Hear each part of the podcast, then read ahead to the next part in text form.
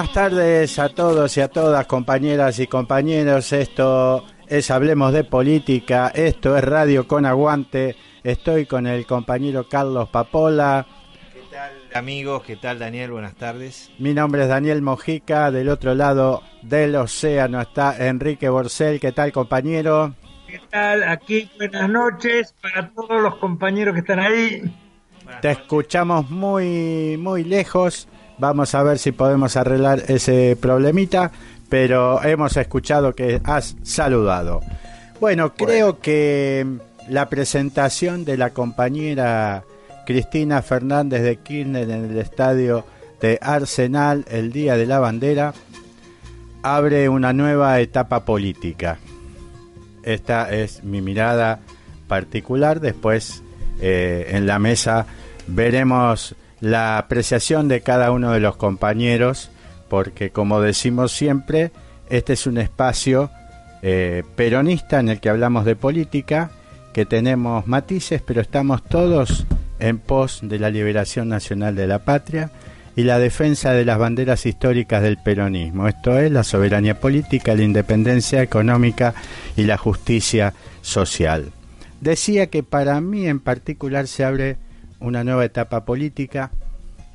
Eh, la compañera Cristina puso una vez más de manifiesto el poder de convocatoria que tiene y hay dos o tres hechos, digamos, que eh, me llamaron poderosamente la atención en el buen sentido de, de esta nueva etapa que se abre. En principio, el cambio de lenguaje o de discurso de la compañera Cristina. Eh, estábamos acostumbrados y desde estos micrófonos se ha criticado también eh, el hecho de que generalmente la compañera se dirigía a un sector solamente desde la presidencia, a un sector de la militancia. Ya desde la convocatoria al acto de lanzamiento de Unidad Ciudadana, una de las consignas era ir simplemente con banderas argentinas. Nada más que eso. Y eh, eso es para resaltar. Y para sumar a eso, eh, cómo se dirigió la compañera a la enorme multitud que estaba no solamente eh, haciendo estallar el, el, estadio de Arsenal, sino las adyacencias. había infinidad de compañeros en los alrededores, en las calles laterales. Se dirigió a los presentes como compatriotas. Y yo en esto creí ver eh, esa, esa misma tónica que el general Perón tuvo en su regreso a la Argentina para la tercera presidencia, cuando cambió uno de los apotegmas que decía para un peronista nada mejor que otro peronista, lo cambió que para un argentino no debe haber nada mejor que otro argentino. Yo lo analicé a través de ese, de ese cariz. Y creo que desde ese punto de vista hay una síntesis muy interesante en la compañera Cristina. Eh, sé que a lo mejor algunos compañeros se pueden molestar por lo que voy a decir, pero hay una síntesis muy interesante entre ciertos aspectos positivos del general Perón en su mirada internacional y desde esa mirada internacional enfocar la política nacional, al menos en esta nueva etapa que se abre, y, y ese, esa pasión que se le enciende a veces a la compañera y que yo veo un reflejo de, de la compañera Evita cuando se sublevaba frente a la pobreza y frente a los que menos tienen y que lanzó una consigna, si se quiere, eh, que decía donde hay una necesidad nace un derecho. Y creo que en los 12 años de gobierno del kirchnerismo, de Néstor y de Cristina, que para mí fue el mejor peronismo después de los gobiernos de Perón, eh, puso en acto esa, esa consigna. Esto es algo así que yo quería resaltar en lo particular, no sé si los compañeros suscriben en la misma medida, pero bueno, después iremos más o menos comentando la mirada de cada uno respecto de ese hecho, porque es el hecho político, creo yo, eh, incluso creo, como para terminar esta pequeña editorial, si se quiere, que la presidenta en ese acto acaba de refundar el movimiento nacional, cuando dijo que quería pertenecer a un movimiento político que tomara como eje o como centro las necesidades del pueblo. Bueno, tiro esto a la mesa como disparador para que los compañeros hagan sus propios comentarios y evaluaciones sobre, sobre ese hecho. Bueno, yo, eh, digamos, me parece que más allá de, de la mirada que tenga cada uno, acá lo importante es el conjunto y lo importante es derrotar a este modelo de entrega. Eso en primer lugar. Eh, desde ese punto de vista también y más allá de las críticas que yo particularmente puedo llegar a tener o tuve para con Cristina Fernández, eh, es la dirigente más importante política que tiene el país. O sea, esto es, es una, esto es, son hechos reales y son hechos concretos. Eh, celebro eh, que haya abierto su discurso, eh, que haya salido del monólogo que la ha hecho perder adhesión popular, porque digamos, nosotros perdimos las elecciones también con el, con el voto de sectores que el gobierno de Cristina y el de Néstor favorecieron. Entonces, más allá, como muy bien también lo empezó a marcar ella desde antes, que no entremos a increpar a la gente que no nos votó. ¿sí? Eh, fijémonos que a esa gente le han mentido y yo también puedo agregar con absoluta modestia es porque nosotros no supimos transmitirle lo que le teníamos que transmitir. Eh, porque esto no es ni culpa de los que los mintieron, ni culpa de los que lo votaron. Nosotros no tenemos que hacer cargo como uno cuando en la vida se hace cargo de las cosas del lugar de uno, no desde lo que hacen los demás, que por supuesto tienen, tienen razón. Eh, también yo pienso que es uno de los tantos ayornamientos que ha habido en el, porque la puesta en escena fue la puesta en escena del PRO, esto también hay que decirlo desde el punto de vista de la coreografía, eh, ese, nosotros no estábamos acostumbrados a ese tipo de, de escenarios. Eh, esto, digamos, es bueno porque evidentemente nos puede servir para ganar votos. Uno no, no tiene que resignar las convicciones profundas. Después toda, todo lo que es este puesta en escena, a mí realmente no me, no me, digamos, no, no me hace nada que hable desde, digamos, desde un escenario, que, desde el lugar que habló. Y pienso que eh, se, se fijó en los hechos concretos de la realidad, que es el sufrimiento que está teniendo nuestro pueblo eh, respecto a los padecimientos de esta política de entrega, que se puede hacer de una sola manera, que es socavando los derechos y las conquistas que se han logrado. Eh, así que bueno, yo celebro también esta puesta en escena, yo también eh, esta salida al ruedo de Cristina, yo creo que también se abre una nueva etapa en la política, solamente con en, el hecho de que Cristina se dirija a las a las multitudes. Eh, y después bueno hubo pequeñas cosas que que a mí me, me molestan, pero tienen que ver con un tema mío ideológico y acá lo que tenemos que ver es el tema del del conjunto. Este, todo lo que sume y vaya en pos de la liberación nacional, lo celebramos. Enrique. Sí, bueno, yo he escuchado muy atentamente lo que has dicho tú, lo que ha dicho el compañero, eh, y por suerte podemos coincidir en gran cantidad de cosas y en otras tenemos discrepancias.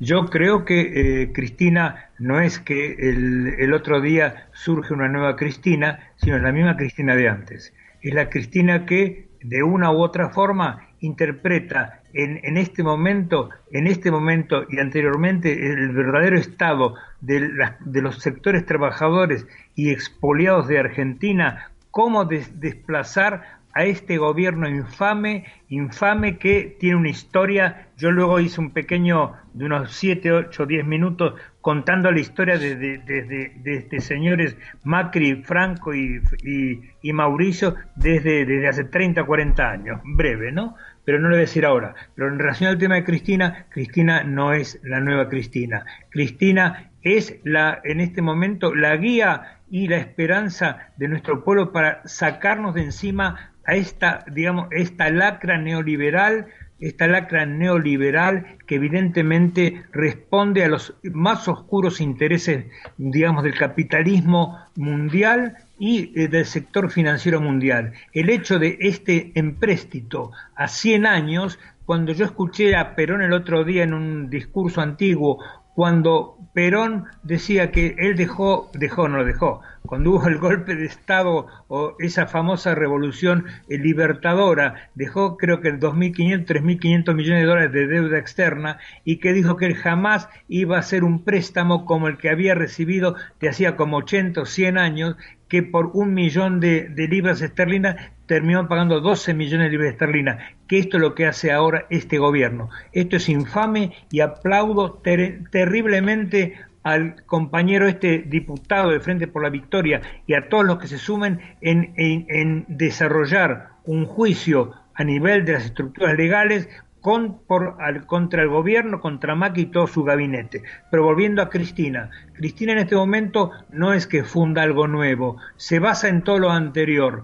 por eso crece, por eso es la única que lo está creciendo, independientemente que pueda haber un detalle que a uno le guste un poco más o un poco menos, o esperaba el gran discurso gran al estilo de Perón de 60 años atrás o al estilo de los dirigentes posteriores. Esto es una nueva situación, es la más grave que hemos vivido creo incluso, eh, eh, no sé, sin contar la dictadura militar, es la más grave que hemos vivido dentro de la democracia, porque ni el gobierno pseudo peronista de Menem se atrevió a hacer el aplicar el neoliberalismo a fondo. Entonces yo creo que en este caso lo de Cristina, lo de Cristina es hay que apoyarlo, hay que eh, convencerlo no con violencia, como decía eh, Cristina y muchos compañeros, al, compañero de barrio o al compañero de, de, casa o al amigo o al familiar que se equivocaron y votaron y lo reconocen, que votaron mal, que creían que había que cambiar para estar mejor, o sea, mejor que antes,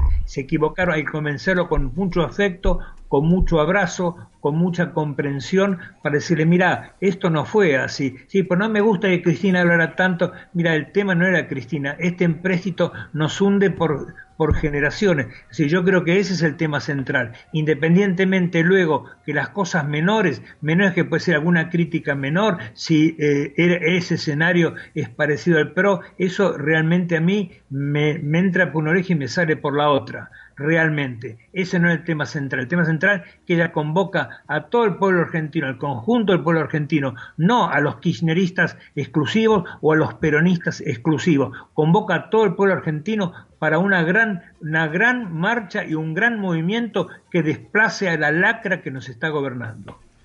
Sí, yo creo que también merece nuestra atención eh, la estrategia, ¿no es cierto?, del, del lanzamiento de Unidad Ciudadana y creo estamos a unos minutos de la tanda de la radio, o sea que no, no me voy a explayar demasiado ahora, pero creo que eh, en el próximo bloque lo que podríamos hacer, si están de acuerdo, es eh, dar eh, nuestra mirada sobre la situación de la interna del Partido Justicialista y de las internas, digamos, que está reclamando el compañero eh, Randazo, ¿no es cierto? O sea, creo que eh, hay una, una jugada interesante que, hace Cristina interpretando que eh, luego de la interna que se vivió en las últimas elecciones entre Aníbal Fernández y Julián Domínguez, donde fue bastante sangrienta y que los medios se aprovecharon bastante de eso,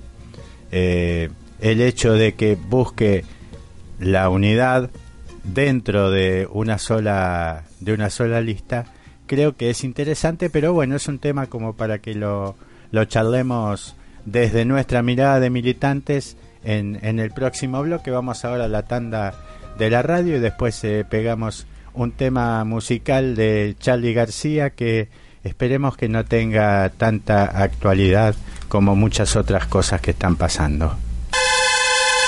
Nodal Radio. Noticias de América Latina y el Caribe. Brasil. La Fiscalía General de Brasil podría presentar denuncias por corrupción contra el presidente Michel Temer. El Ministerio Público de Brasil tiene cinco días hábiles desde ahora para formalizar o no la denuncia contra el presidente Michel Temer por corrupción pasiva. El Tribunal Supremo de Justicia remitió al fiscal general Rodrigo Janot la investigación preliminar realizada por la Policía Federal Brasilera. El fiscal deberá decidir también si avanza la acusación contra el diputado suspendido Rodrigo Rocha Loures, quien fuera filmado llevando una maleta con 500 mil reales, parte de un soborno. México. Luego de que el presidente de Estados Unidos, Donald Trump, sostuviera que México es el segundo país más violento del mundo, el gobierno mexicano rechazó esta afirmación. Según Trump, este supuesto aumento de la violencia es el que impulsaría la necesidad de construir un muro fronterizo. La Secretaría de Relaciones Exteriores de México emitió un comunicado en el que sostiene que es el mercado ilícito de drogas la causa más importante de violencia y que ello produce pérdida de vidas en ambos países. El gobierno mexicano afirma que el tráfico de drogas es un problema compartido que solo terminará si se abordan sus causas de raíz, la alta demanda de drogas en Estados Unidos y la oferta desde México. Para este país, la responsabilidad es mutua y por lo tanto el presidente Trump deberá dejar de culpar a México y asumir su propia responsabilidad. Nuestra voz, nuestra palabra, nuestra historia, nuestra historia. Información para reconocernos. El narcotráfico causa el 30% de la deforestación de zonas protegidas en Centroamérica.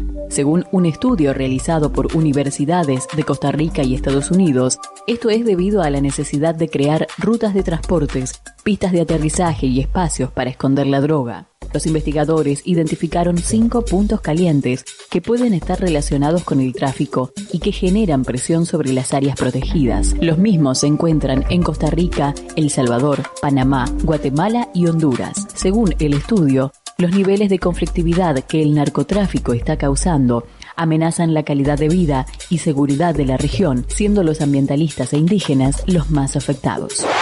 La columna de Pedro Brigger. Todas las semanas, el director de Nodal analiza las noticias más importantes de nuestra región. La reunión de la Organización de Estados Americanos, la OEA, en México esta semana acaparó toda la atención política y diplomática de la región. Varios países trataron de impulsar una resolución en contra del gobierno del presidente Nicolás Maduro de Venezuela pero fracasaron. Argentina, Brasil, Paraguay, Perú, Colombia y el apoyo siempre de las sombras de los Estados Unidos fueron los principales países impulsores de una resolución para aislar al gobierno del presidente Nicolás Maduro. Sin embargo, la puja que existe en la región desde hace más de 10 años entre una corriente progresista y una corriente conservadora volvió a verse en la cumbre de la OEA. Si bien es cierto que Venezuela ya no tiene el apoyo que tenía en el pasado cuando era muy difícil impulsar una resolución en contra de su gobierno, no es menos cierto que los países que trataron de aislar a Venezuela fracasaron también en un organismo que le es afín. Esto demuestra que la puja regional no está saldada y que los sectores conservadores todavía no han ganado la batalla. Nodal Radio. Noticias de América Latina y el Caribe. Una realización de la Tecno 88.3. La radio de la UTN Avellaneda.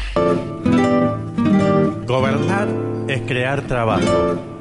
Hablemos de política.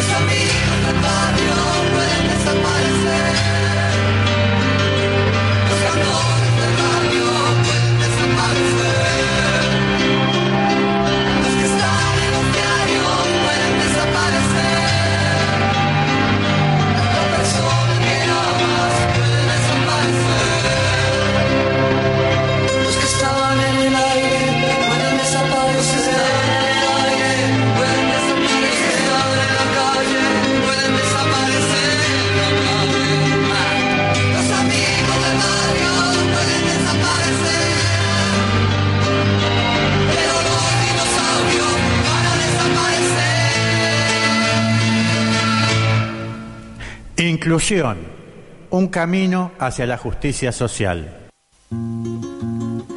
Bueno, acabamos de escuchar el tema Los dinosaurios de Charlie García, que si bien fue escrito en una época donde gobernaba la dictadura genocida, eh, nosotros desde estos micrófonos siempre decimos que este gobierno está monitoreado y prohijado por los intereses que han promovido el golpe del 55, del 66 y del 76. Son los mismos sectores, los mismos grupos económicos que han promovido todas las dictaduras y que han eh, provocado eh, la represión y la matanza del pueblo en el 55 bombardeando la Plaza de Mayo eh, y en el 76, en el 66 con la noche de los batones largos eh, en contra de la ciencia, digamos, y en el 76 eh, persiguiendo a los que pensaban distinto y a los que militaban por, por un futuro por un futuro mejor. Este gobierno sintetiza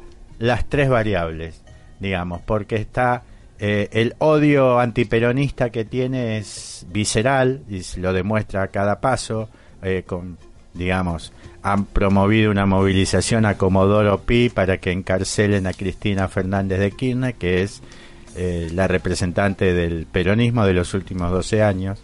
Eh, perdón, tienen encarcelada a Milagro Sala, que es cabecita negra. O sea, ahí está el profundo que es negra, odio. pobre y Exactamente. mujer. Entonces, ahí está La el raíz. profundo, el profundo odio, digamos, viendo, eh, sintetizando en Milagro Sala una cuestión visceral, eh, totalmente antipopular que tiene este gobierno elegido por el pueblo. Exactamente. Y que la Cámara de Casación que no encarceló a Blaquier por la noche del apagón donde se produjeron varias centenares de desapariciones de trabajadores del ingenio Ledesma allí en Tucumán, esa es la misma Cámara que ahora tiene detenida Milagro Sala y que eh, tiene en suspenso tres años de condena que si la condenan por una por cualquiera de las causas, ya dijo Morales cuando fue Horacio Berbisky ahí que tiene 60 causas que las va a ir tirando a medida que se le vaya cayendo alguna. Así que bueno, este gobierno sintetiza esos tres momentos históricos porque, reitero, son los mismos intereses los que están gobernando detrás. Y después sé Claro. que tiene para comentar algo respecto de, de la deuda. En otro bloque vamos a, a hablar un, Sí. un poquito de eso. Ahora me gustaría que comentáramos cómo, cómo estamos viendo nosotros este, esta, este movimiento, esta jugada que hizo Cristina eh, respecto de, de cómo de cómo posicionarse para, para las elecciones de, de octubre. Yo creo que fue una jugada interesante ante el pedido insistente del sector de, de Randazo de ir a internas y ella había manifestado antes del lanzamiento, todavía no dijo si iba a ser candidata o no, hizo solamente el lanzamiento, digamos, del frente que, que va a conducir, sea o no sea candidata. Eh, pero bueno, eh, sigue habiendo contactos entre distintos los dirigentes di- de los distintos espacios para ver si logran, digamos, hacer una lista de unidad e incorporar a Florencio Randazzo a eh, hacer una sola lista para evitar las elecciones internas. No sé qué piensan ustedes, eh, Carlos. Eh, sí, yo pienso que toda jugada en pos de la victoria, eh, de para bajar este modelo de entrega, eh, merece todo nuestro apoyo. Me parece también que hay una realidad eh, que hay muchos compañeros que no le están viendo. Eh, uno que camina un poquito eh, trata, como decía el general Perón, de tratar de comprender dentro de las limitaciones que uno tiene. Y este es un momento eh, paradójico porque yo creo que este gobierno, con las medidas antipopulares que está tomando, no podría sobrepasar, y voy a tirar una cifra aventurada, un 18% de los votos. Tendría que tener menos que su piso histórico. Sin embargo, sin embargo, eh, esto no es así, lamentablemente. Y pienso que nosotros no podemos caer solamente en el tema de los multimedios, que ya sabemos que hay un blindaje mediático, digamos. No hablemos sobre lo obvio, porque si no, nos No, vamos no, a estar sea, mirando el ombligo todo el tiempo. Tratemos de salir de esa- Tratemos de salir de la, de la, de la mirada eh, solamente hacia adentro, como hizo Cristina. Eh, vamos a tener que caminar mucho y hablar mucho, eh, porque en todos los lugares que uno va, percibe como que más allá de, la bronca o de la angustia, eh, hay, si vos querés en algún lugar como un viso de esperanza, que me digas el por qué, yo no lo puedo determinar. Esto no digo que sea en todos los sectores. Pero esto Pero hay una sensación. pero hay, hay una sensación porque digamos que con las brutalidades políticas que ha tenido que ver con el tema del quite de, esta- hablemos de cosas concretas, ¿eh? de los remedios para gente que gana más de 8 mil pesos en jubilaciones. Se han bajado un montón de clínicas y de laboratorios del PAMI.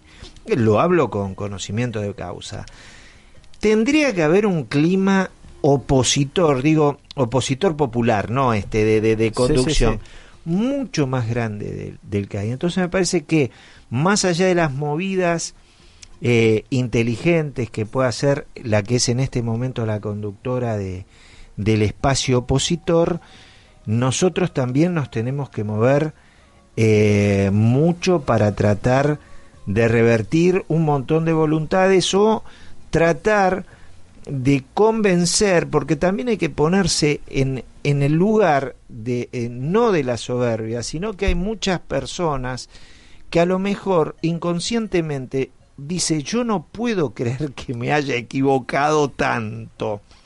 Pues no puede ser que me, hace, que me hayan hecho el cuento del tío y me hayan vendido un reloj que no tiene que no tiene agujas. No puede ser que me hayan vendido un paquete de hierba vacío. ¿Cómo pude haber sido tan tonta o tan tonto? Entonces, esa, hay muchas de esas personas como que por pudor, por pudor, a lo mejor, por pudor para con ella misma, ¿eh? no para con el otro Sí. Es como que mantiene eso. Y aparte, si esto fuese reflejado en forma in- inversa en el cuarto oscuro, a mí no me interesa. Porque si de pronto en el cuarto oscuro va y va, vota lo que más le conviene, hablemos Sí, sí, sí. desde la víscera este, con- Más más, sensible. sensible. Eh, bueno, fenómeno. Este, pero yo creo que hay mucha gente que todavía mantiene un halo de esperanza sobre este gobierno, sectores populares, y me parece que ahí es donde nosotros tenemos que tratar de convencer. Sí, antes de darle la palabra a Enrique voy a comentar algo respecto a lo que vos estás diciendo.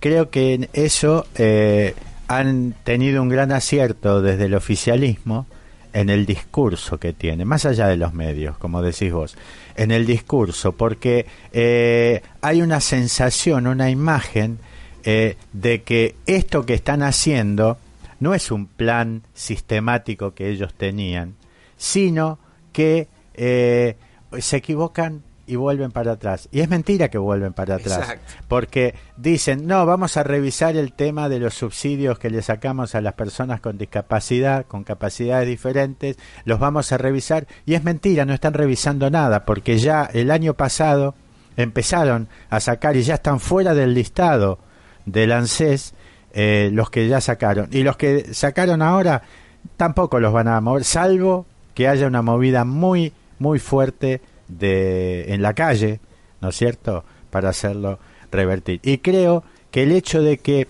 no, pero ya va a venir, están tienen un discurso eh, duranbarbiano de esperanza, de no, ya va a venir, ya va a venir. Esto es como esperando a Godot, Exacto. digamos, ¿no es cierto? O sea que Godot nunca llegó en la obra, pero todavía no se dieron cuenta los que, como vos decís, tienen esa sensación, ¿no es cierto? Enrique, Sí, yo, yo mira, quería que, que era imprescindible, eh, aparte de que uno evidentemente tiene que expresar lo que cree que tiene que expresar, es imprescindible tener información eh, con- contrastada. Es decir, Macri fue empleador, empleador de De la Sota, quien junto a José Octavio Bordón y Carlos Grosso se desempeñaban como abogados de SOCMA, sí, empresa de eh, grupo eh, eh, eh, tranquilos. Allá por los, eh, cuando es elegido Raúl Alfonsín, Franco Macri dijo en un reportaje, que es público, pensé que para que el peronismo pudiera integrarse al país era necesario que se renovara el viejo peronismo. Eh, Enrique, te Entonces- pido un favor. Eh, dejemos ese, ese, ese momento para el próximo bloque, como habíamos dicho. Bueno. Estábamos tratando de ver cómo, Ah, bueno, cómo analizamos vale. el tema de la interna nuestra, cómo lo estamos viendo nosotros. Bueno, está bien, es decir, eh, bueno, tienes razón.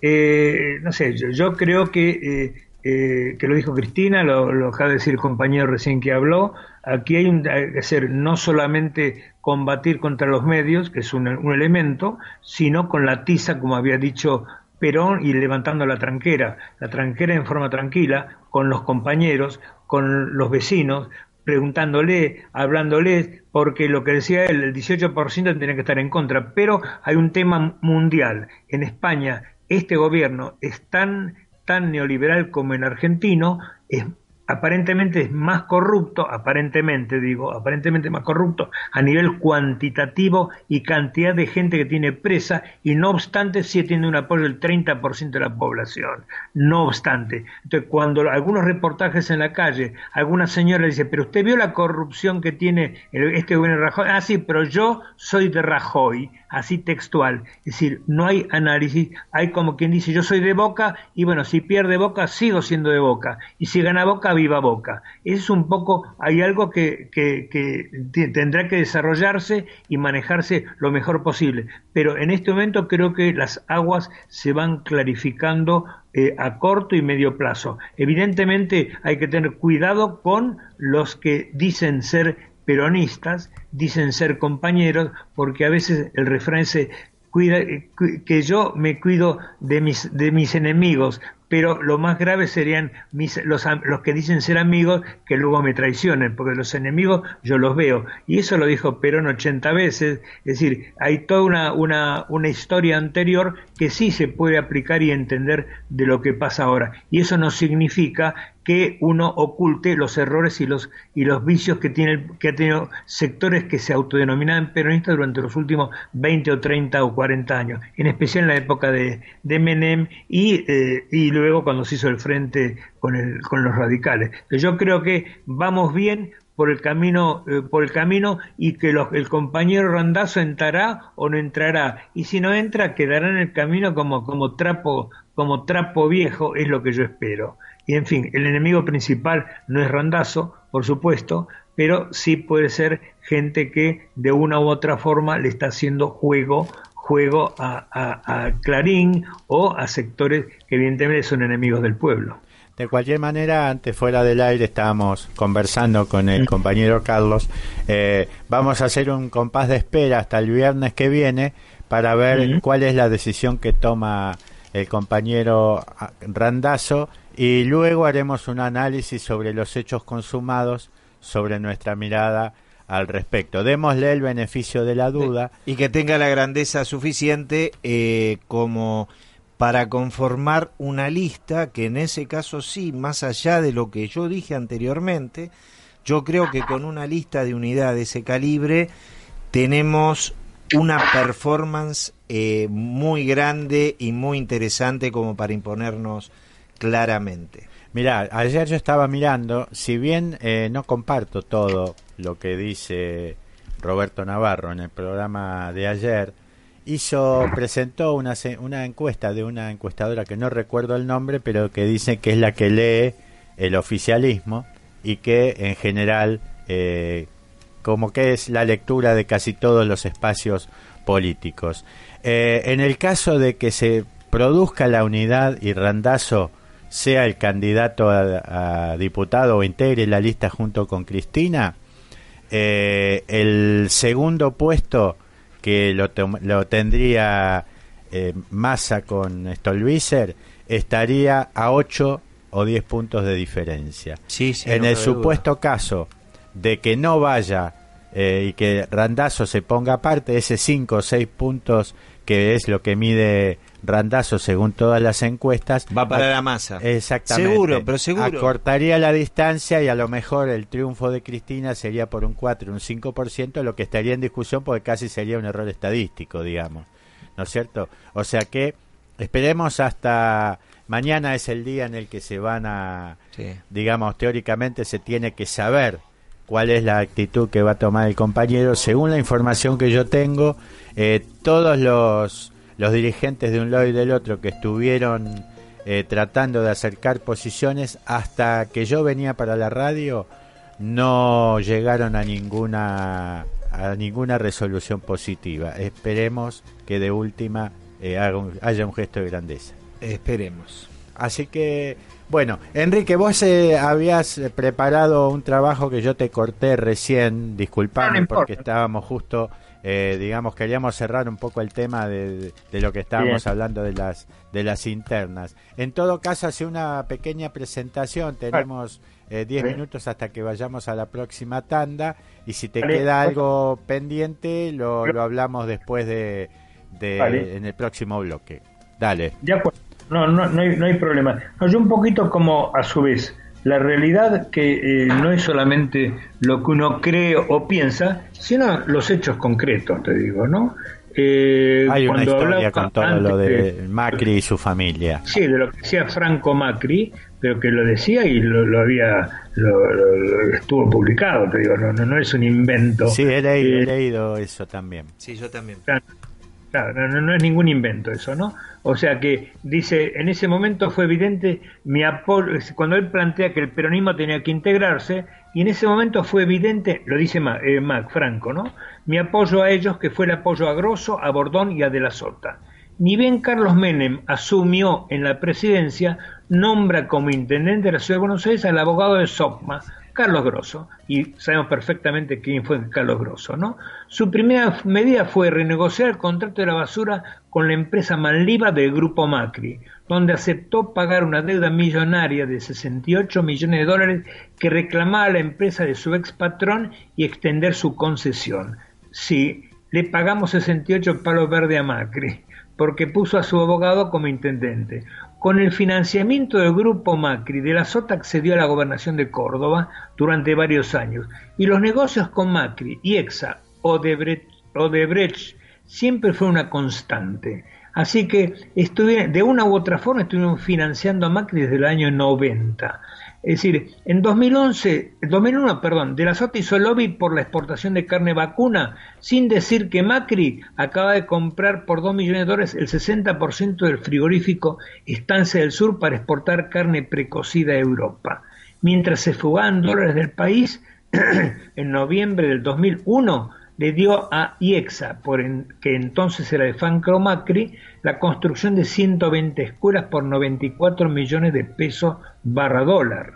La, obra fue financiada por el BID y el, con IEXA como en electroingeniería obtuvo un reajuste del 154%, o sea que la obra se llevó lo que acabo de decir, ¿no? O sea que de repente en, entras a ver datos, datos y más datos y la- realmente te asusta, te asusta porque eh, eso ca- casi parece oculto, porque se repite ahora. Es como si nos hubiéramos olvidado de eh, la relación de Macri con Schiaretti, que viene de la misma época de cuando Schiaretti se exilió eh, eh, en Córdoba, él fue cobijado por Franco Macri, que le dio un puesto en Fiat Brasil. Eso en el año 90. Dio luego el grupo Sebel, el grupo automotriz, es decir, los 13.000 vehículos con perjuicios para el Estado por 450 millones de pesos dólares, que la Corte Suprema Automática cerró y, y lo, lo- lo puso, lo cajoneó. O sea que todo eso, todo eso sirve, por lo menos para que nosotros saber que esto no, no es, como decirte, eh, eh, un señor que no tiene plan. Tiene un plan que lo están aplicando el grupo del, desde hace un montón de años, no es de ahora. O sea y que- bueno, nos han, no- han convencido a esos 700 mil, a estos 700 mil votos que nos faltaron por errores nuestros, evidentemente, pero también por aciertos de ellos en cuanto a la transmisión de cosas. Eh, creo que en esto coincidimos todos. Totalmente. Es, No, forma eh, parte de la patria contratista que viene desde la Digamos, dictadura. yo quiero citar al, al compañero del peronismo de base, el primer, la primer víctima de la AAA, Rodolfo que fue Rodolfo Orteña Peña, que junto con Eduardo Luis Dualde escribieron el libro de la Barin Brothers, digamos, o sea que nos remontamos al tiempo de al poco tiempo de digamos de liberarnos de España, que también esto lo hemos hablado en el programa, habría que ver qué papel jugó Inglaterra en 1810 y con un empréstito que terminamos, ahora le vamos a ganar, porque tardamos 80 años en pagar el empréstito de, de Baring, en la época de, eh, creo que fue de Figueroa Alcorta o de Quintana, no recuerdo bien, había 185 monedas de curso legal. O sea, toda la historia de todos los pueblos latinoamericanos eh, y digamos del tercer mundo están plagadas de esta de estos ejemplos y de estas historias que se trata de la expoliación de los pueblos por parte del imperio, digamos. Por eso nosotros siempre hemos sostenido que la, contra- la contradicción principal es imperio-nación.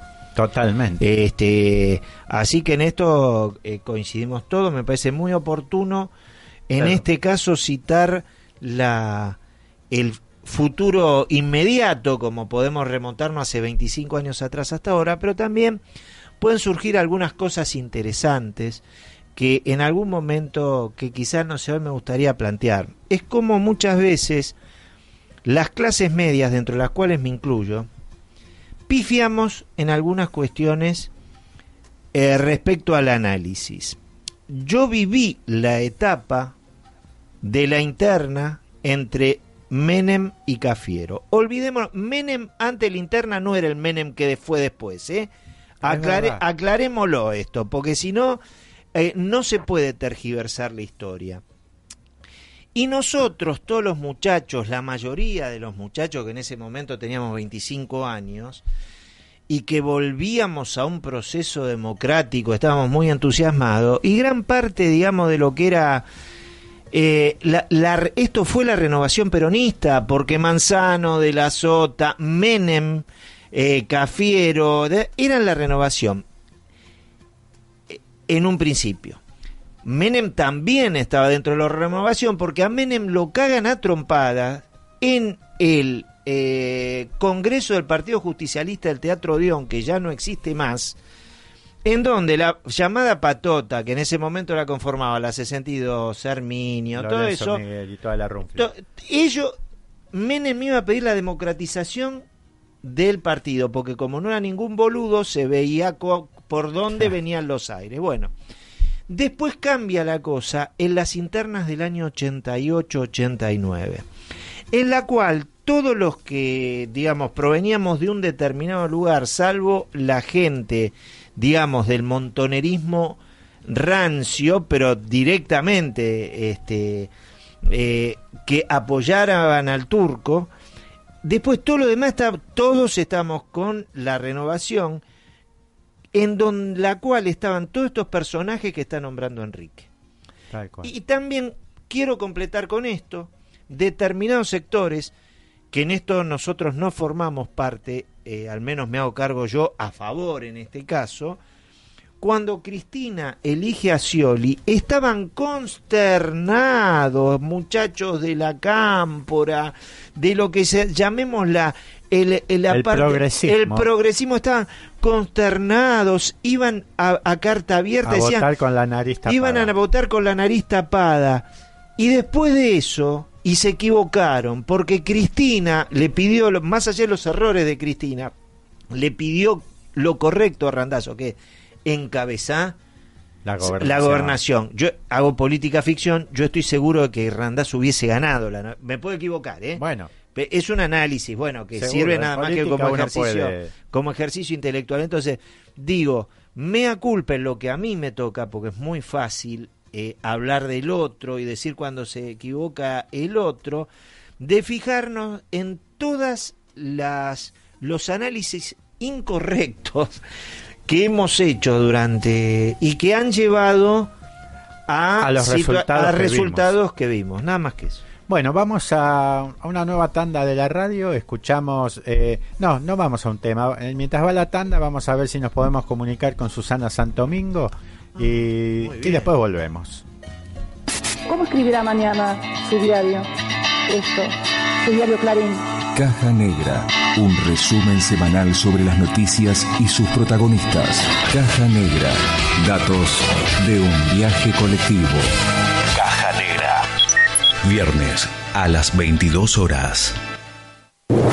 El ecosistema radiofónico actual presenta nuevos desafíos para los directores y productores de radios online. ¿Ya conoces todas las oportunidades de innovación y crecimiento que podés aprovechar?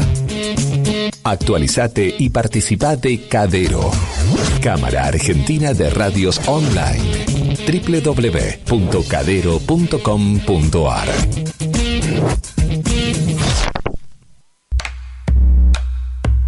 Hola, ¿cómo están? Soy Miguel Ramón Arancibia. El programa que tengo es un programa de folclore.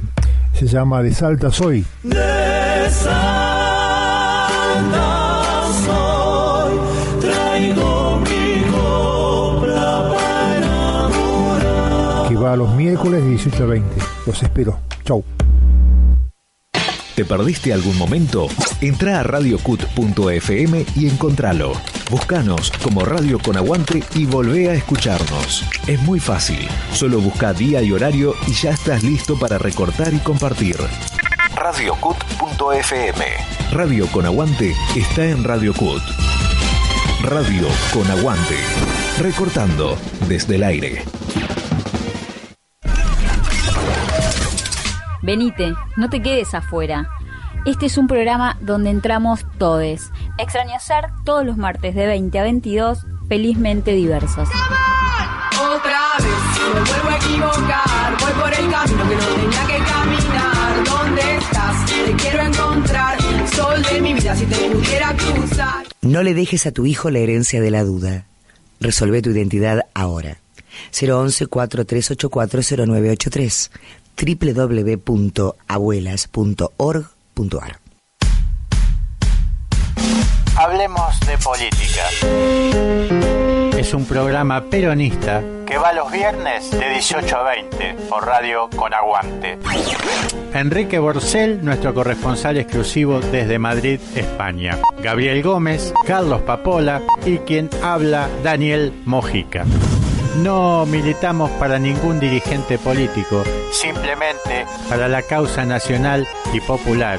para el peronismo histórico, que como decía Evita, ¿Será revolucionario o no será nada?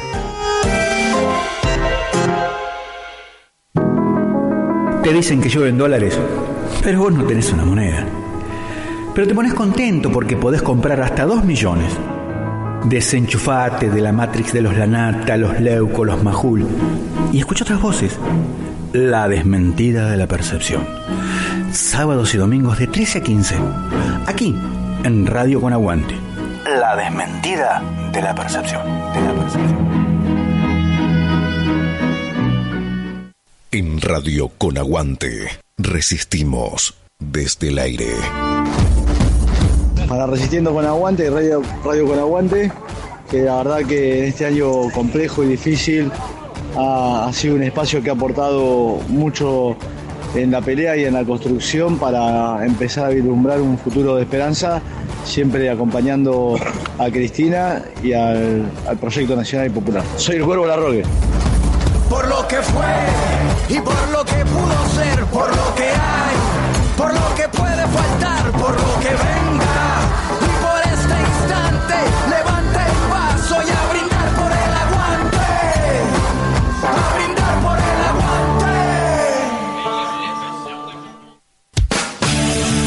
Tener noción es tener conocimiento. Y eso es indispensable para resistir. La noción. Hermano, para un poquito que estamos de la mente. Gente que busca arrojarse con la gente. Gente que humilde camina por la calle. La noción. Todos los sábados de 12 a 13 horas por Radio con Aguante. Resistiendo desde el aire. Porque nosotros no nos vamos a dejar aplastar jamás por la bota oligárquica y traidora de los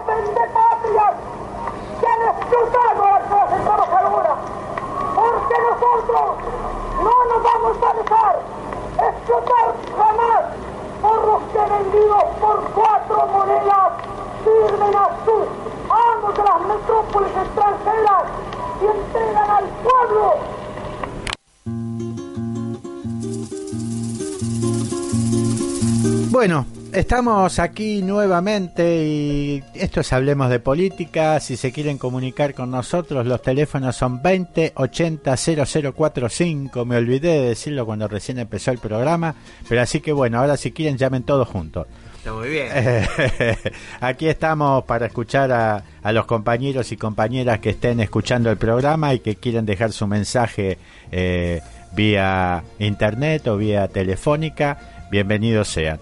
Bueno, un tema también que es importante y que, digamos, a futuro es una carga pesada. Hablamos hablado un poco en el bloque anterior que tiene que ver con el tema de la deuda externa.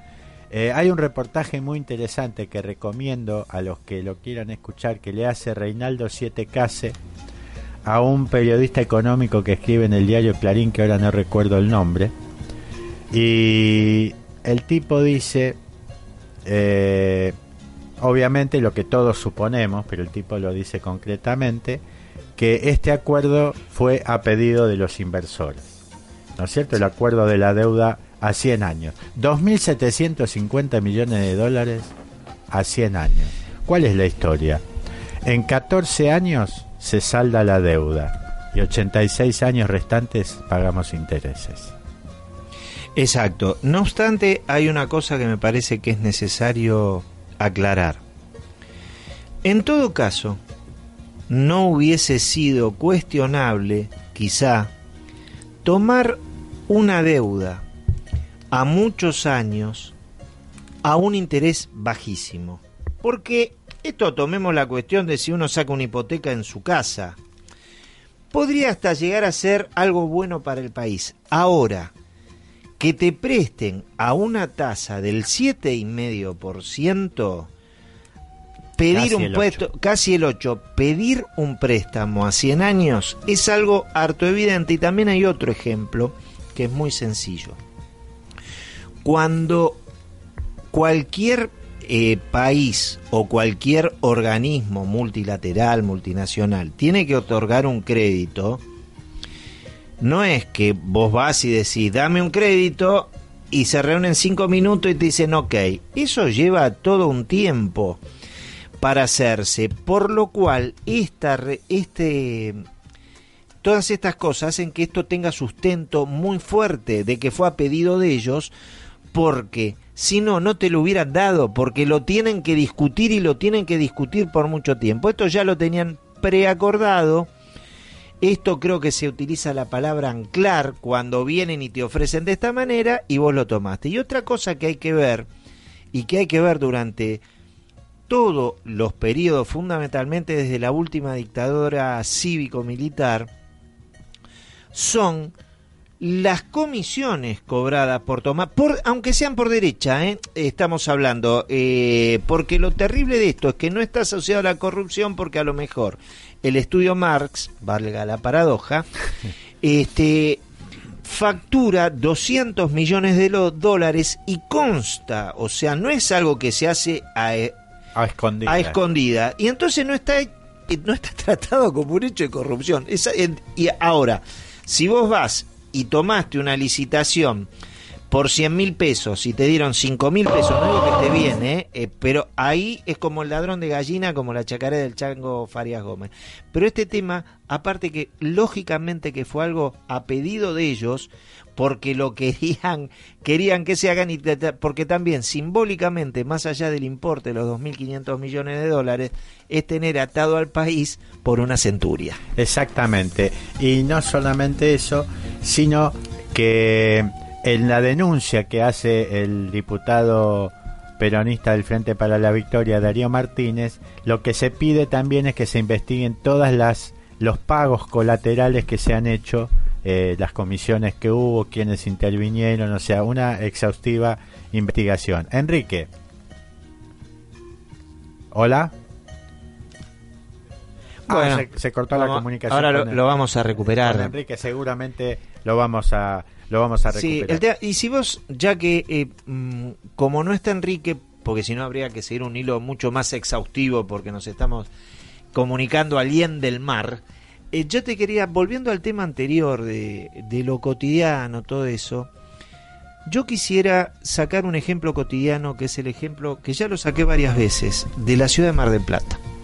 Saben que Mar del Plata es una ciudad errónea en muchos casos, porque debería ser una ciudad hiperperonista, porque fue una, una sociedad en donde la oligarquía iba a veranear, tal es el hecho de que el asilo Unsue, que su puesta en valor lo había empezado el gobierno popular anteriormente, si uno ve los registros de las niñas que se eh, que se alojaban a principio de siglo, hay muchas chicas españolas, hay gente criolla y que fundamentalmente uno se da cuenta que era algo que fue creado para los hijos no reconocidos de la oligarquía.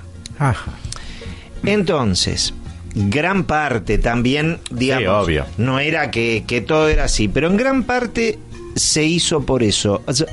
Mar del Plata era una ciudad totalmente oligárquica, que Perón la transforma. Paradójicamente, nosotros siempre nos fue mal en Mar del Plata.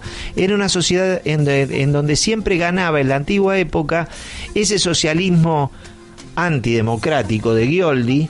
Ganaba- ganaban, ganaban siempre ellos. Bueno, pero voy a esto. O sea que es algo, una sociedad media. Yo conozco muchos compañeros peronistas de Mar del Plata, o sea que se entienda, pero para contextualizar un poquito. Mar del Plata fue una ciudad que es inexplicable que con los que Scioli la levantó, más allá que el gobierno de Scioli también dejó mucho que desear en la provincia, le votó en contra. Mar del Plata pasó a tener de 4 millones de turistas, 9 millones de turistas con el gobierno anterior. Y con esta con este círculo virtuoso que eran los feriados puente, que fue una concesión hecha a la oligarquía porque los negros tienen que laburar, porque si vos haces la cuenta, se dejaba de producir 8 para ganar 10 en el movimiento turístico. Entonces estábamos más 2. Claro. Algo parecido a lo de aerolíneas argentinas. No tomarla solamente con el, con el tema de la pérdida o ganancia de una compañía, sino lo que significa en primer lugar como soberanía y en segundo lugar por el movimiento económico global de la Argentina en donde es sumamente beneficioso. Bueno, dicho esto, yo estuve el fin de semana pasada tomando incluso el día lunes que no fue feriado puente. Yo voy a comer a lugares de Mar del Plata donde van a comer muchos marplatenses, porque conozco bastante, donde en línea general la relación calidad-precio es muy buena. Lugares caseros, bueno.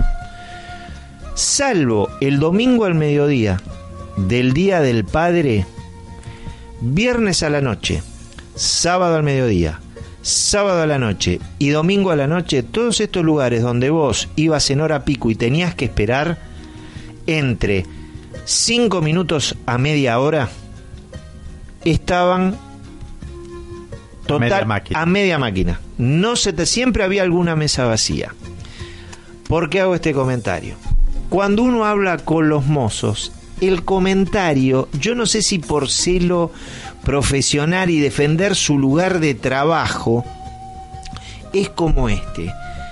No, dice, estamos trabajando bien, pero ahora En este momento. en este momento. Entonces, esto yo lo asocio, lo conté por asociarlo por el tema De las expectativas. de las expectativas. Porque aparte, Scioli, en la elección, ahora vuelvo para atrás, se los había dicho a ellos exhaustivamente. Ustedes pasaron de tener 4 millones a 9, van a tener, no va a venir gente, Mar del Plata vive del turismo interno, eh, no va a haber más feriado puente. Lo votaron en, a Macri y votaron en contra nuestros candidatos a la, a- a la intendencia.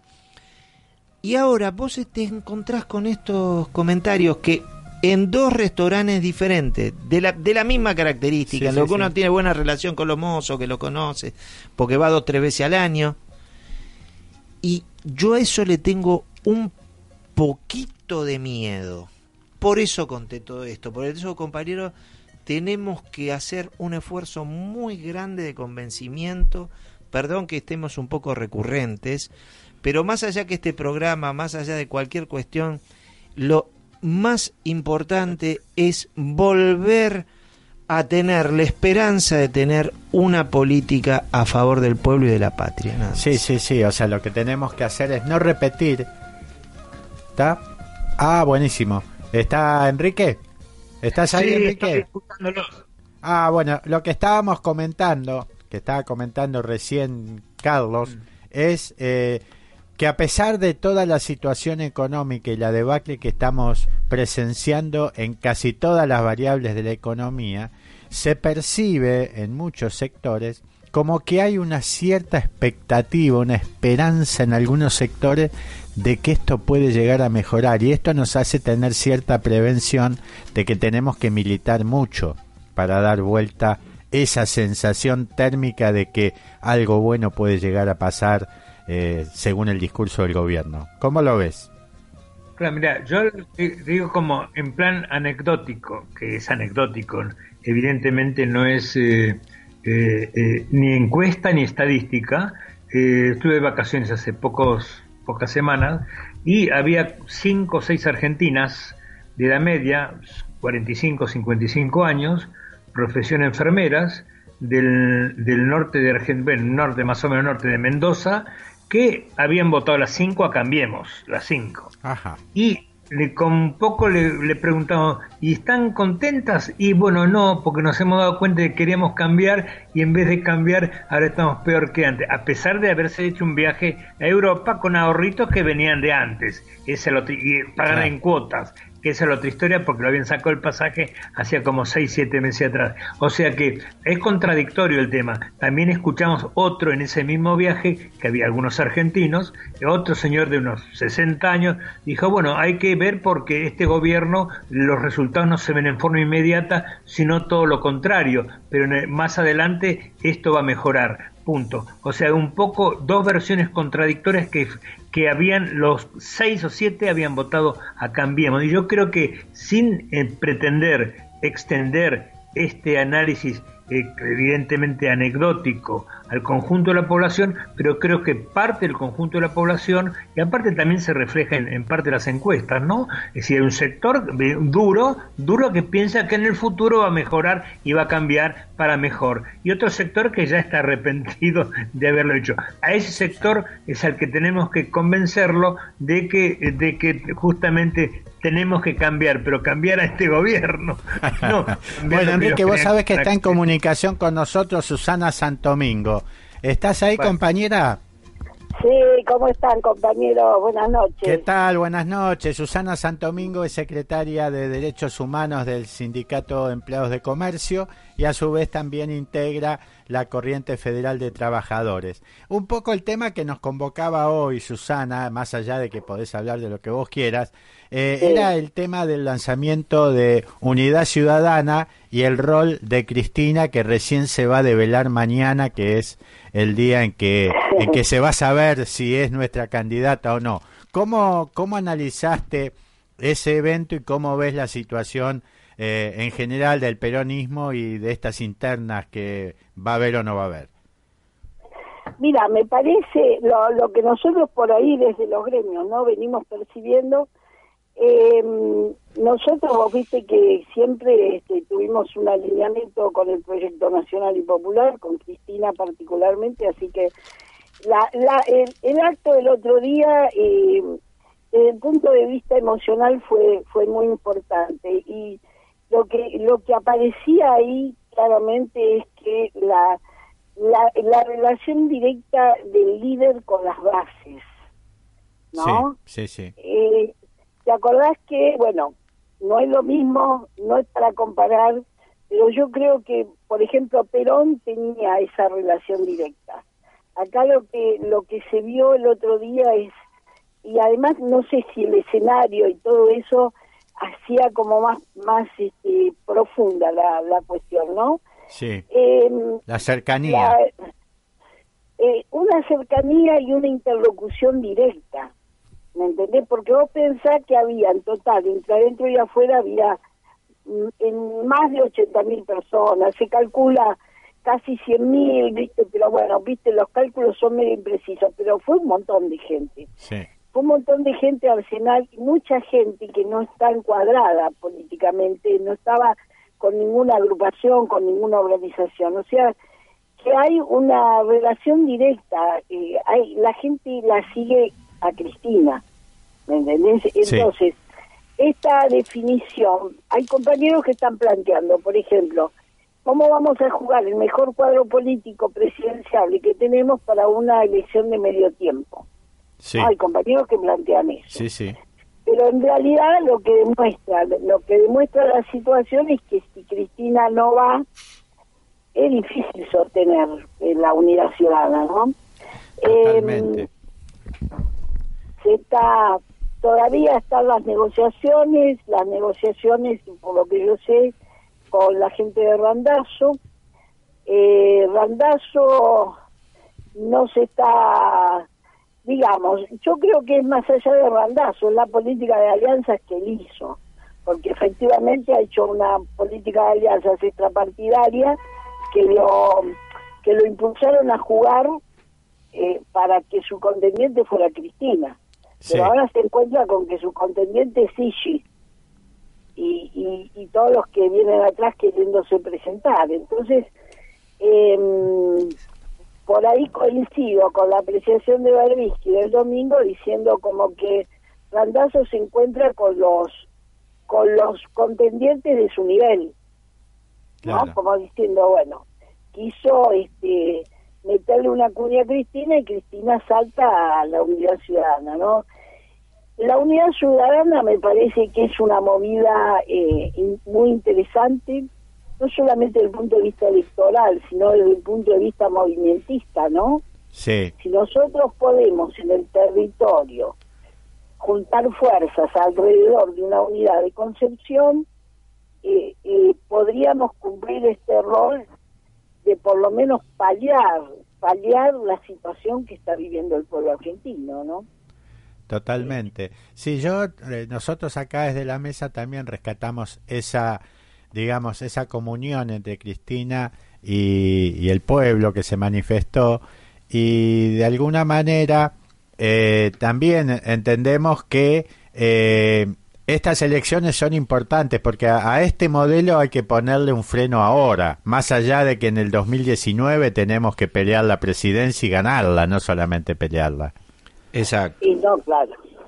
No, el tema, el tema es que incluso si ganamos en el 2019, volver a poner de pie este país va a ser como muy, muy doloroso y muy, muy difícil, ¿me entendés? Porque no solamente por la, por la deuda y por las cosas que han destrozado, ¿no? Sino porque porque eh, están mandando a la marginalidad a, a un gran número de argentinos, porque a ellos no les cierra con todos adentro, esto está claro. Totalmente. Vos sabés que yo creo, soy de los que piensa que una de las cosas que yo le criticaba, entre comillas, a la presidenta, claro, después con el diario del lunes, ¿no es cierto? Que fue demasiado institucionalista. O sea, Ajá. que, eh, digamos, se apegó demasiado a las instituciones y quizás eh, dejó un poco de lado ese perfil peronista. O sea, yo tenía un compañero que decía, bueno, los peronistas no pedimos permiso, en todo caso pedimos disculpas. Y, te- el tema es así, ¿no? Y creo que Cristina en muchos casos pidió más permiso que disculpas. Eh, así metafóricamente hablando. Yo creo que si volvemos, que tenemos que volver y volver mejores, tenemos que revisar eso. Y creo que una de las primeras cosas que hay que hacer, como hizo Néstor en su momento, pero él lo enfocó solo en la Corte Suprema de Justicia, tenemos que poner en disponibilidad todo el Poder Judicial, sobre todo los que siguen estando y que eh, asumieron con las actas del proceso. Pues no puede ser que todavía tengamos jueces como, bueno, no voy a dar los nombres, pues ya los conocemos todos, que, que estén eh, en este momento cuestionando eh, la liberación de Milagro Sala o que estén eh, a favor de liberar a los genocidas. Y bueno, viste, esto, esto, por eso, digamos, ¿no?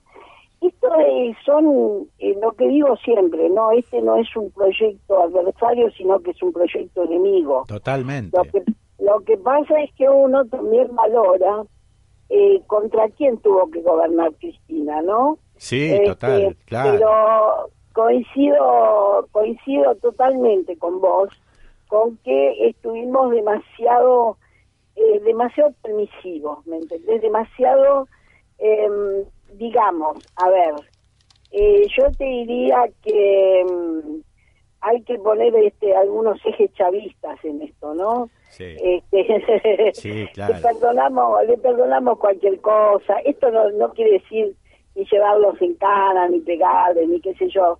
Pero realmente la falta de respeto, la forma en que han desarrollado, han instalado la mentira, con todos estos manejos. Acá hay intereses y hay servicios de inteligencia internacionales que montan operaciones. Y bueno, viste, es, cierto que cada vez la gente cree menos, pero bueno, hay un 30% que es gorila o es gorila o, o es funcional al gorilaje.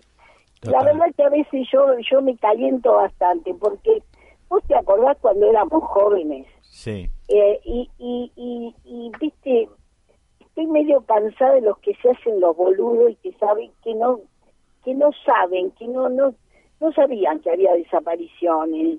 Y además cuando vos le decías te decían no porque eso es una campaña anti-argentina porque bueno acá hay una parte de la sociedad que no es responsable no es responsable políticamente entonces vota cualquier cosa le da lo mismo eh, se engancha con defenestrar a las instituciones y hay gente que por ahí viste sin saber es funcional a un proyecto antipatria Eh, ¿Qué tal, Susana? Carlos Papola te habla. Este, ah qué tal Carlos cómo estás ¿Cómo andas? ¿Bien?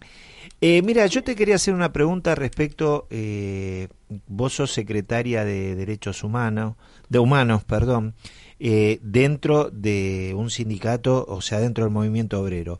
Yo quisiera saber cómo ves vos el tema de los derechos humanos aplicando el concepto amplio que tenemos nosotros de derechos humanos, que incluye los derechos laborales, en la situación del trato al trabajador y también, por supuesto, en la situación este, cotidiana. ¿Cómo estás viendo vos la situación desde, la, desde que asume este gobierno? Y bueno, el amplio retroceso. Esto es una vulneración de derechos constante. Las patronales, las patronales están, están agrandadas, ¿me entendés? Algunos están cabizbajos, porque algunos que, que las pymes y todo esto, viste, que, están en, en la cuerda floja, pero en realidad generalmente eh, ellos van y, y cierran y venden las máquinas y no se mueren de hambre. Acá hay un amplio retroceso, aparece nuevamente el, el tema del desempleo como control social, ¿no es cierto? O sea, eh, cuando nosotros este, hablamos de derecho económico, pues, bueno, derechos económicos, sociales, culturales, son los derechos humanos donde está incluido los derechos del trabajo, incluidos los derechos de incidencia colectiva. Y acá hago una mención aparte, ¿no? Vos fíjate que como garantía de las deudas que se están tomando se han puesto los recursos naturales. Sí, sí. Lo- y se están violando derechos derechos de, de incidencia colectiva los derechos los derechos que tenemos cada ciudadano si el agua es nuestra el agua es nuestra la tierra es nuestra están haciendo cualquier cosa entonces esto efectivamente es un grupo ya sabemos nosotros no solamente porque nos daña porque nosotros perdimos y qué sé yo estas gentes son traidores a la patria entonces son traidores a la patria porque no tienen patria, su patria son las offshore. Entonces, Bueno, por eso el presidente no juró por patriotismo. Esa, esa No, claro. fórmula la dejó de lado. dejó de lado esto y además tienen eh, una lógica. Hay compañeros que me dicen, no, no digas así, que es terrible. Pero si vos analizás la lógica comunicacional, es igual que la del nazismo. ¿Me Totalmente. Esa lógica de repetir, de repetir la mentira, de hacer... Y de hecho Durán Barba es un admirador de Hitler, entonces eh, estamos en manos enemigas terribles y además de gente con una visión, eh, digamos, de no le importa la soberanía, no, no van a defender a la patria y están dispuestos a entregar todo porque para eso vinieron. Claro, exactamente. Eh, eh, Susana, nosotros tenemos que ir a, al, al informativo. No, acá me dicen que sigamos. Bueno, no, seguimos entonces conversando. Ah, bueno. Seguimos no, no, hasta que conversando. me digas. ¿Eh? No, digamos que nosotros en los sindicatos, Sí, los compañeros que somos de derechos humanos, que incluso estuvimos en el Encuentro Federal de Derechos Humanos el sábado pasado, eh, ahí estábamos muchos compañeros de organizaciones sindicales. Nosotros siempre, yo digo en mi sindicato, que cuando llega eh, eh, el problema a la Secretaría de Derechos Humanos, porque fracasó todo lo demás. claro. Tal Y cual. entonces la demanda excede la cuestión gremial. ¿Me entendés? Los compañeros realmente están siendo victimizados de una manera impresionante. Entre que viven en los barrios de la provincia, incluso algunos viven en Lugano, en Matadero, y, y la policía y la fuerza de seguridad tienen orden de reprimir porque los maltratan, porque si sos morocho y tenés gorrita, sos un sospechoso para ellos, te forrean en la calle y después te, te cantan de que resistencia a la autoridad. Entonces, hay una, eh, está instalada una, la gran impunidad de los ricos, ¿no? Sí. Por otro lado, por otro lado, eh, nosotros como militantes tenemos que, además de tener coincidir en el diagnóstico, tenemos que ir buscando mecanismos, mecanismos que apunten hacia parar la mano. Uno de los mecanismos es cómo votamos o cómo aportamos a, la- a estas próximas elecciones de medio tiempo, cómo nos preparamos para el 2019, sabiendo que aunque nosotros ganemos, eh, va a ser muy difícil reconstruir la nación. No imposible, porque nosotros somos peronistas y hemos pasado, nunca fue fácil ser peronista. Sí. Y nunca, Nunca fue fue nada fácil. imposible para nosotros. Y no, y no, porque nosotros tenemos cuatro o cinco conceptos sobre los cuales hemos trabajado y que es el proyecto nacional y popular. Y entonces nosotros estamos de acuerdo con la distribución de la riqueza, estamos de acuerdo con la soberanía política, con la independencia económica, con la justicia social, con la unidad latinoamericana. Entonces, nosotros tenemos una identidad. Ellos tienen, por supuesto, esta identidad que es de los CEOs, de las grandes corporaciones, donde la patria no importa. Claro, su identidad son los intereses económicos. Exactamente, los intereses económicos. Fíjate que ahora mandan la cortina de humo con Castillo, el de la saladita, el de la salada, Y nos metieron los Eh, 100 años. y nos enchufan los 100 años. Y encima de la salada es de ellos, no es de nosotros. Sí, es radical ese castillo. Sí, también Es, eh, es hablando un poco de política, también en donde, en donde desde que Insaurralde se pasó para, digamos, para nuestro lado, pasa lo de la salada. Y si vos te fijás, todos los hechos, la mayoría de los de los hechos que están pasando en la televisión de inseguridad, un porcentaje muy grande son del municipio de Loma de Zamora. Claro. Este, que no hubiese sido lo mismo, yo estoy seguro que si Insaurralde hubiese jugado, esto no tiene nada que ver con Insaurralde, eh, tiene que ver con la política.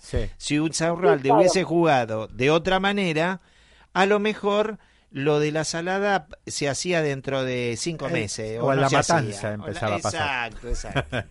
Además, eh, escúchame, mirá, eh, esto de que, de que, de que estamos, estamos corriendo a los evasores, ¿y Macri qué es? No, por supuesto. Claro.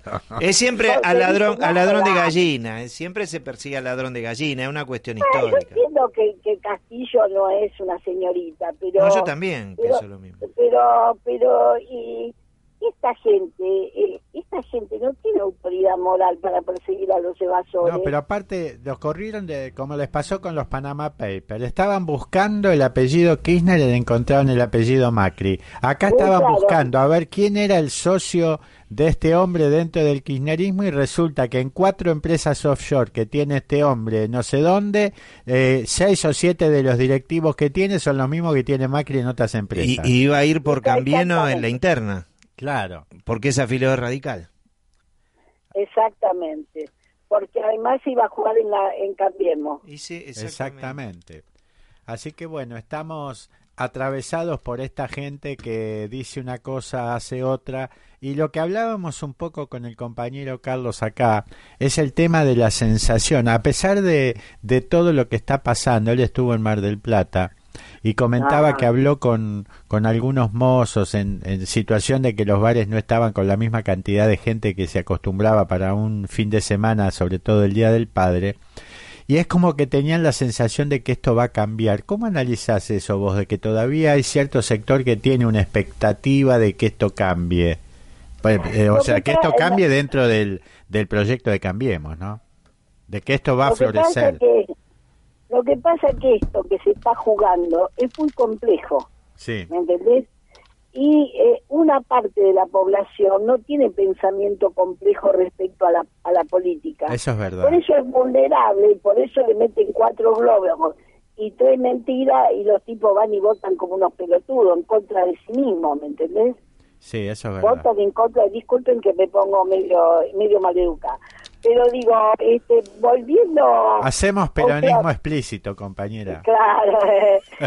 No, yo digo, este, como síntesis de esto, por ahí nos toca a nosotros generacionalmente eh, tratar, porque nosotros hemos dedicado la vida a para que esto no ocurriera. Es verdad. ¿Me entendés? Hemos luchado para que vuelva la democracia, hemos luchado contra contra todo, to- con contra todas estas mafias toda la vida, porque son los mismos apellidos, son los mismos apellidos que financiaron el bombardeo de Plaza de Mayo, el 76, los que estuvieron en los 90 hambriando al pueblo. Entonces, digamos, nosotros tenemos por ahí eh, digamos, la tarea o el deber, digamos, el deber de ser más peronista que nunca, de acompañar el proceso de los jóvenes y de tratar, quizás con mucho esfuerzo, de instalar la ideología y la ética que nos ayudó a nosotros a, a poder transitar momentos tan difíciles como la desaparición de nuestros compañeros, ¿no? Es verdad. Eh, me parece que tenemos una tarea una tarea importante en ese sentido y me parece que también lo que hacen ustedes con eh, con esta tarea de, de tomar de difundir de informar de, de buscar todos los canales para que aparezcan otras voces porque bueno viste el proyecto hegemónico tiene todos los fierros todos los fierros mediáticos tal cual, tal cual. así que este te agradezco mucho no el llamado Al contrario, Susana, te agradezco yo esta comunicación y seguramente estaremos eh, comunicándonos eh, seguido porque la política nos apasiona, porque somos peronistas y porque queremos ganar. Bueno compañero viva Perón Viva Perón, carajo. Te mando un abrazo, Un abrazo, peronista, compañera. Lo veo. chao compañeros un abrazo Un abrazo. Bueno, vamos a acabamos de hablar con Susana Santomingo, secretaria de Derechos Humanos del Sindicato de Empleados de Comercio. Tenemos pendiente una tanda de la radio, así que nos vamos a la tanda y después volvemos. ¿Cómo escribirá mañana su diario? Esto, su diario Clarín. Caja Negra, un resumen semanal sobre las noticias y sus protagonistas. Caja Negra, datos de un viaje colectivo. Caja Negra. Viernes a las 22 horas. ¿Te perdiste algún momento? Entra a radiocut.fm y encontralo. Búscanos como Radio con Aguante y volvé a escucharnos. Es muy fácil. Solo busca día y horario y ya estás listo para recortar y compartir. radiocut.fm Radio con Aguante está en Radio Cut. Radio con Aguante. Recortando desde el aire. Venite, no te quedes afuera. Este es un programa donde entramos todes. Extraño ser todos los martes de 20 a 22, felizmente diversos. Otra vez me vuelvo a equivocar. Voy por el camino que no tenía que. Te quiero encontrar. Sol de mi vida, si te pudiera cruzar. Hola, ¿cómo están? Soy Miguel Ramón Arancibia. El programa que tengo es un programa de folclore. Se llama De Salta Soy. De Salta soy, traigo mi copla para que va los miércoles de 18 a 20. Los espero. Chau.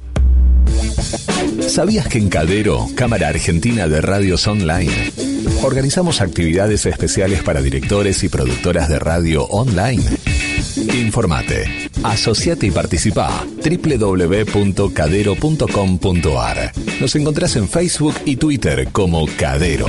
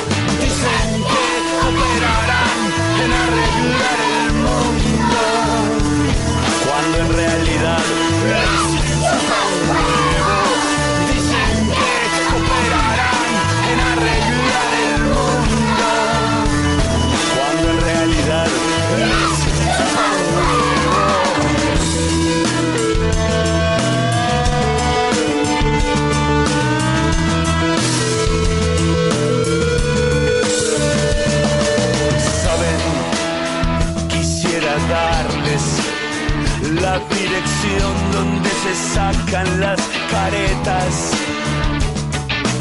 Saben, quiero decirles, sus pensamientos solo llevan a la nada. Que operarán en arreglar el mundo, cuando en realidad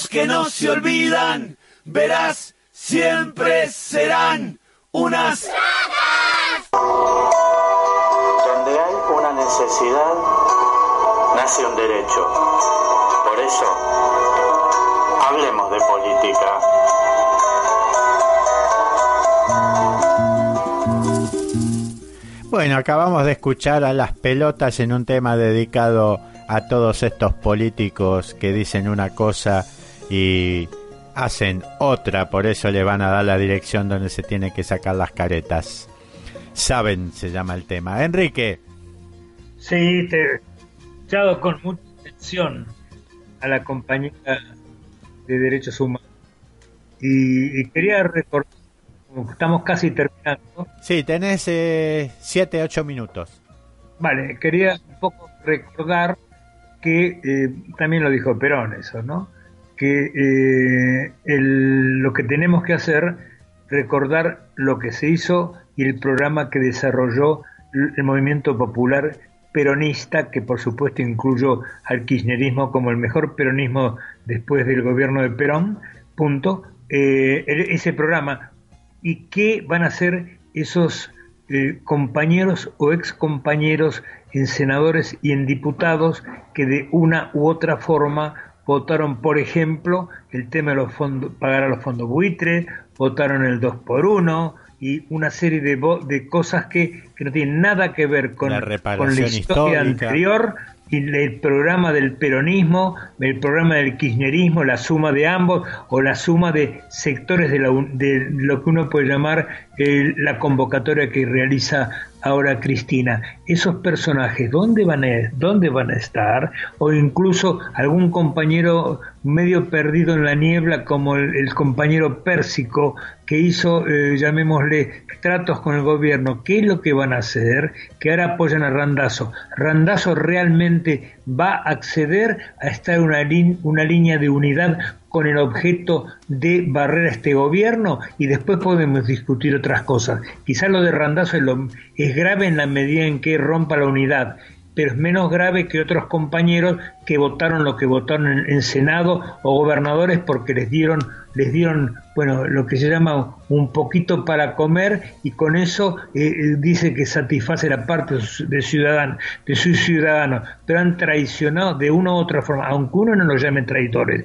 Qué van a hacer tienen la puerta abierta para para entrar nuevamente y si no para salir definitivamente. Yo creo que eso es lo que hay que aclarar porque si no uno se entra a olvidar de la historia anterior. Es decir el problema no es que entre Insaurralde o salga Insaurralde entre Randazo o salga Randazo sino el problema es que los de- de- digamos millones de compañeros que se eh, que nos tienen que apoyar en la calle y en la calle está donde tenemos que ganar y ganarlos a todos porque lo que ha pasado este gobierno retrocede cuando metemos en la calle 500.000 o 400.000 o 600.000 personas retrocede luego avanza de vuelta y cuando metamos en la, en la, en la urna los millones de votos que tenemos hoy en Clarín sale un, una amen- no amenaza al gobierno algo que el gobierno dice si llega si el resultado electoral nos va mal en el resultado electoral peligran nuestro plan económico a medio y a largo plazo, punto. Y eso lo dice el gobierno del señor Macri. Claro, claro. Bueno, yo creo, eh, Enrique, que ahora con esta nueva modalidad que instauró Cristina y que creo que por eso digo yo que se inaugura una nueva etapa política con el lanzamiento eh, no solamente de unidad ciudadana, sino con el compromiso que tienen que asumir los que van a ir en la lista que va a, confeccionar Cristina, el compromiso de no votar, digamos, de votar las medidas que ya anunció Cristina que van a hacer para frenar este ajuste. Yo creo que este es un primer paso a un camino en el que tenemos que, eh, los militantes, tenemos que eh, estar encima de los que votamos, porque nosotros les damos un mandato para que hagan determinada cosa, y si no lo hacen, van a tener que dejar el, cargo para el que los votamos. Creo que tenemos que apuntar a eso y creo que de alguna manera Cristina, con este compromiso que pide a los que se acercan y quieren formar parte de la lista, por eso no todos están tan, eh, digamos, contentos y saltando en una pata para integrar las listas, salvo los fieles que ha tenido siempre Cristina. Eh, creo que es un primer paso como para ir a eso. Y creo que como sociedad tenemos que tomar conciencia, más allá de que seamos militantes o no, que si yo voto a fulano para que haga A, B, C y D, si no lo hace, le tengo que reclamar, salir a la calle, golpearle la puerta, ir al despacho, perseguirlo, decirle, macho o muchacha, ¿qué estás haciendo? Yo te voté para esto, no para lo otro. Me parece que tenemos que tomar conciencia como sociedad de que no es solamente poner el voto, sino ponemos el voto para un objetivo. Y si el que votamos no cumple ese objetivo, que se vaya, loco. A eso al tenemos que llegar. al tacho de basura con ese señor. Claro, tenemos que llegar a eso. Me parece a mí que eso es lo, lo importante y creo que eso es lo que está incorporando también Cristina. Y hay algo que dijo eh, antes de dejar la presidencia, que dijo, eh, si a, a- a mí no me van a, a modificar las cosas, van a venir por ustedes, o sea, empodérense y defiendan lo que tienen que defender, que son sus derechos. O sea, y creo que eh, ese fue un mensaje muy contundente. Y ahora lo que tenemos que hacer como militantes es precisamente decir, bueno, nosotros vamos a votar a los candidatos que se comprometen a hacer esto, esto, esto, esto y esto. Y si no lo cumplen, tenemos que ir a golpearle y a patearle la puerta del despacho. Se nos está yendo Totalmente el programa. Sí, Enrique, decime. No, digo que totalmente de acuerdo con lo que estoy diciendo, porque yo creo que en ese aspecto la democracia permanente no es votar cada dos años, cada cuatro, Y dejar en esos representantes que hagan lo que se les da la gana, sino que en esos representantes tienen que cumplir estrictamente el programa con el cual se comprometieron. Exacto. Incluso a este, a este gobierno que, que está gobernando, que hizo exactamente lo contrario de lo que decía, porque no quiero recordar los discursos que dijo Macri, pobreza cero, etcétera. En realidad no vino a combatir la pobreza, vino a combatir a los, A los pobres, este es. gobierno, para que cada vez haya más pobres y cada vez haya más ricos también. Importante para los ricos, pero no para los pobres. Claro. Bueno, Enrique, se nos va el programa. Te agradezco mucho la participación. Nos vemos, nos escuchamos el próximo viernes a la misma hora acá por Radio con Aguante. Gracias, Marcos Sargento Piper, por ponernos al aire. Nos, nos volvemos a encontrar el próximo viernes en esto que es Hablemos de Política en Radio con Aguante de 18 a 20. Gracias, Enrique. Se fue Carlos hace un ratito que tenía algo que hacer, se fue antes. Así Perdón. que nos escuchamos, nos encontramos aquí el próximo viernes de 18 a 20. Gracias por ponernos al aire. Nos vamos con la marcha peronista como siempre.